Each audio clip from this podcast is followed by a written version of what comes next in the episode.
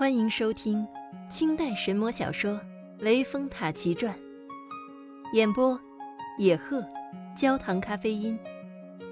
喜马拉雅荣誉出品。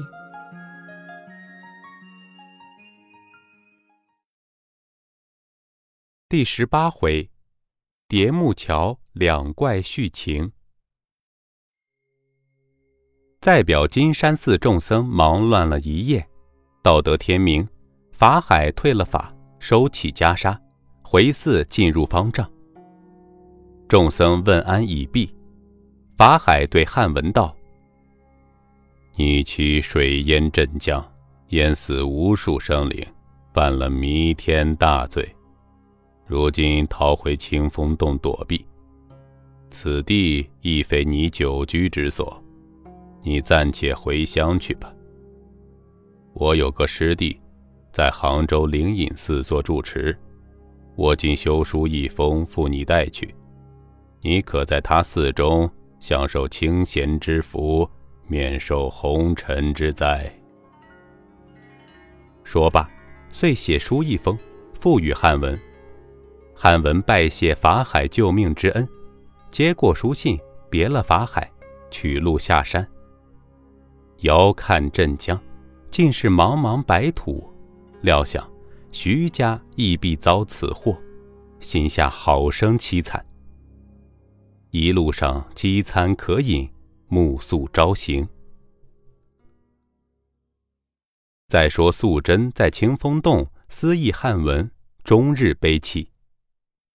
小青近前劝道：“姐姐且免忧愁，待奴家前去金山寺打听相公消息，再行计较如何？”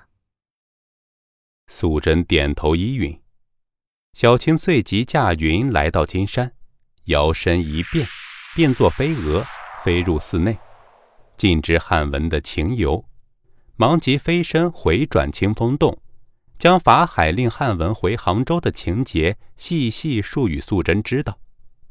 素贞听见大喜，连忙同小青出洞，驾云往杭州而来。二女在云端，看见汉文行到杭州，地名叠木桥，随即暗落云头，一路迎来，叫道：“官人！”汉文举目一看，惊得魂不附体。素贞见状，泪流满面，说道：“官人，我与官人结发以来，受在经营，暂成家计。”纵使我果真是妖，也绝无害你的心思。官人，请三思啊！汉文道：“我现在已经出家了，你不要再来缠我。”素贞道：“官人，你要出家的话，许家宗脉谁来继续？我腹中的孩子是你的骨血。”官人纵不念夫妻之情，也得念父子之爱呀。说罢，悲啼起来。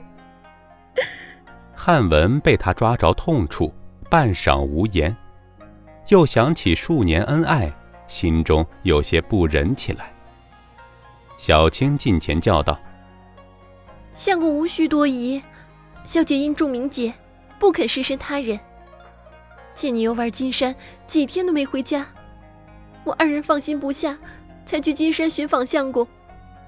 不料水涨，镇江满城受难，幸得当时我们同在金山，才不至于葬身鱼腹。但是家都冲垮了，我们进退两难。因前年相公在苏州受罪时，小姐寄放了许多金银在杭州李姑爷处，如今没有别的法子。